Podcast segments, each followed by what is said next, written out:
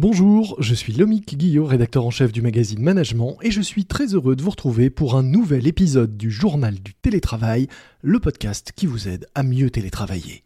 Aujourd'hui, nous allons parler des patrons en télétravail. C'est parti. C'est le journal du télétravail.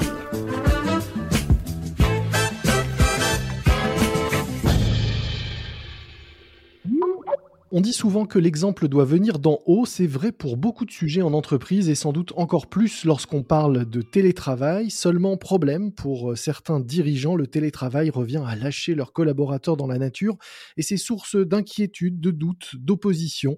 Alors comment passer d'une culture du contrôle à une culture de la confiance? Comment faire en sorte que le télétravail, plébiscité au moins à petite dose par une majorité de salariés, soit aussi soutenu par les chefs d'entreprise?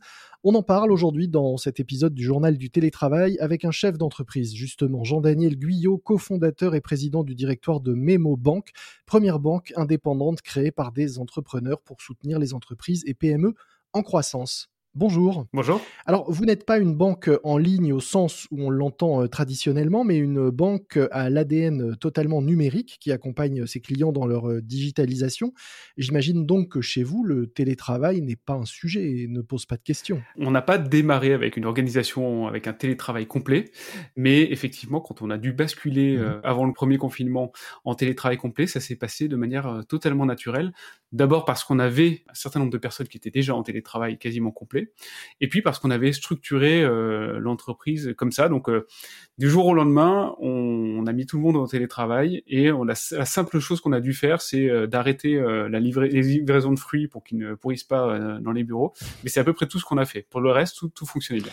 On dit souvent que passer au télétravail, c'est lâcher des vieilles habitudes. Vous, c'était plus simple car vous êtes une jeune entreprise finalement. Des, des habitudes, vous n'en aviez pas tant que ça. Alors nous, on avait l'habitude déjà d'imposer une journée de télétravail qui était le qui était le mercredi, mhm. ce qui permet aux personnes qui sont au 4-5e, et notamment souvent des femmes, de ne pas être pénalisées et de ne pas rater des réunions, des choses euh, qui, qui doivent se jouer de manière synchrone. Vous dites aussi que euh, le télétravail, c'est avant tout une histoire de dirigeants. Alors pourquoi, euh, à votre avis, est-ce que l'exemple doit venir d'en haut quand on parle notamment de télétravail? C'est surtout que les dirigeants doivent mettre en place la structuration. Hein. Je ne pense pas que ça soit qu'une question d'exemple, mais c'est aussi une question d'organisation, et généralement l'organisation est mise en place par les dirigeants.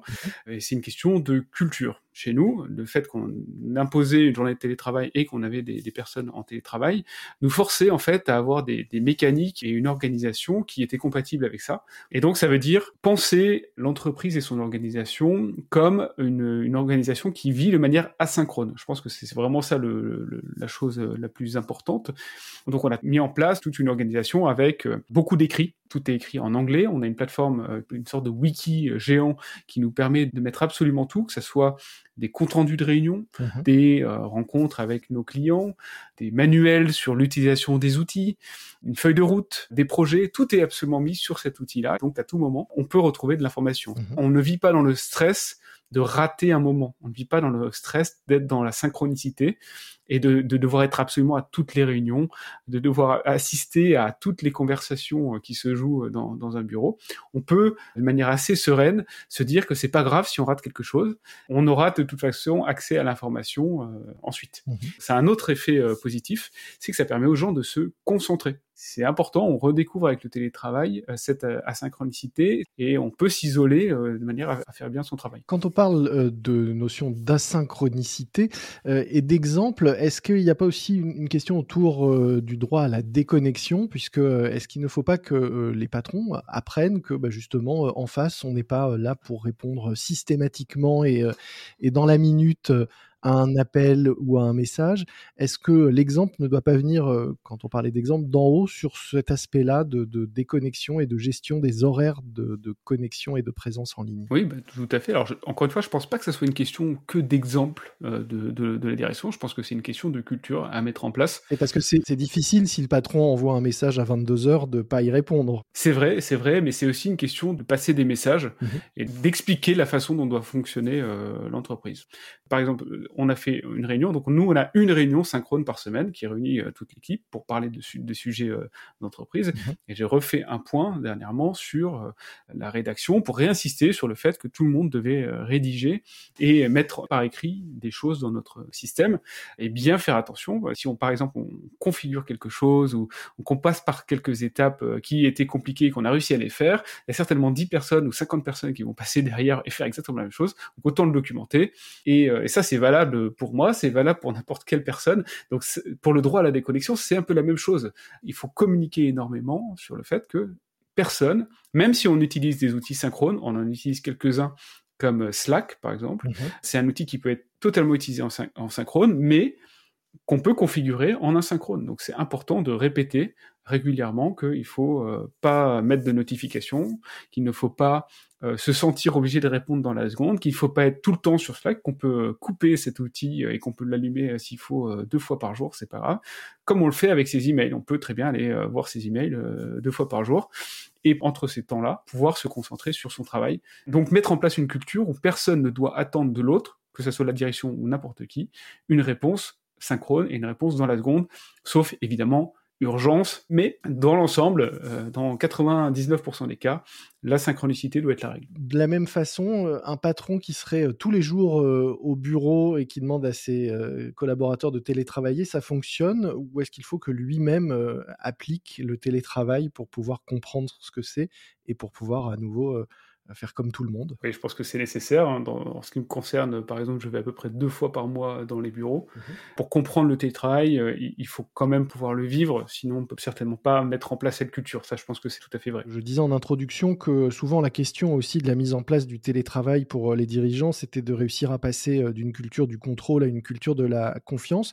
Est-ce que vous pensez que c'est vraiment un frein majeur encore dans beaucoup d'entreprises et notamment dans les euh, petites ou moyennes euh, que vous fréquentez, que vous connaissez pour les accompagner au quotidien C'est vrai qu'on les connaît bien, ces PME, et c'est vrai que ce sont les plus réticentes au, télétravail. Mmh Le télétravail se met bien en place dans des structures un peu plus grosses. À partir de 200, 250 personnes, on commence à avoir bon, déjà des directions, des ressources humaines qui peuvent mettre en place ce type de projet, et généralement ça marche mieux. Les PME sont un peu plus réticentes. Ça peut être aussi dû à leur caractère industriel, pour certaines, hein, parce qu'on a quand même beaucoup de PME qui sont des, outils industriels. Donc, euh, télétravail euh, euh, face à sa chaîne de production, c'est quand même compliqué. Mais c'est vrai qu'elles ont du mal à mettre en place les outils. Elles ont une culture, elles ont une organisation qui parfois était papier, c'est plus compliqué euh, de faire cette transition numérique. Hein, c'est lié vraiment à ce, à ce sujet-là pour un certain nombre de PME parce que ça a un coût, mhm. parce que ça demande un investissement important et que dans le rush de tous les jours, dans l'urgence, c'est compliqué de faire un pas en arrière et puis de se dire comment je vais structurer ça, comment je vais organiser ça. Alors justement, comment vous pouvez vous les accompagner? Je disais que vous êtes euh, spécialiste de, de la digitalisation euh, et de l'accompagnement de, de, vos clients sur ce sujet-là. Comment, en, tant que banque, vous pouvez les aider à, à mettre en place notamment ce télétravail? Ou ces nouveaux outils en tout cas On les accompagne de plusieurs manières. On les accompagne en mmh. communiquant sur notre propre situation, puisque nous on est une PME, donc on, communique en, disant, en, racontant ce qu'on fait. On a aussi une newsletter où on parle pas mal de télétravail, qui donne pas mal d'informations sur ce sujet-là.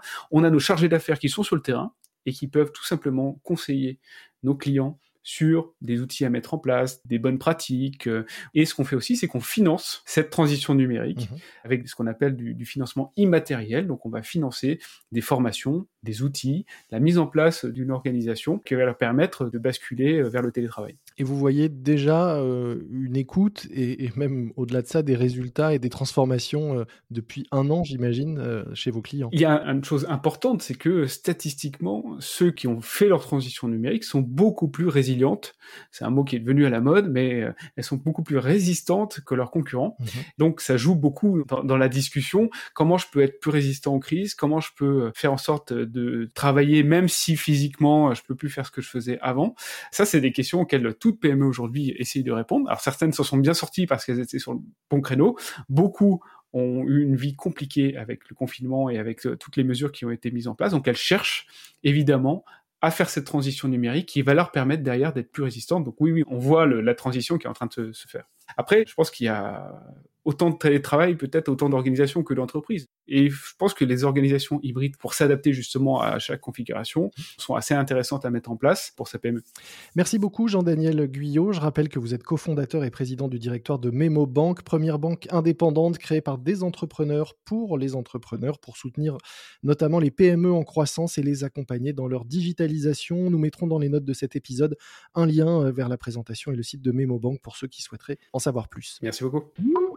C'est la fin de cet épisode du JT, le journal du télétravail de management. N'hésitez pas à vous abonner sur l'ensemble des plateformes d'écoute pour être sûr d'être averti de la sortie de chaque nouvel épisode de notre podcast. Vous pouvez également nous laisser une note, de préférence 5 étoiles. Moi je vous dis à très vite, d'ici là soyez prudents, respectez les consignes, les gestes barrières, ce qui reste du couvre-feu, portez-vous bien et bon télétravail à tous. C'est le journal du télétravail.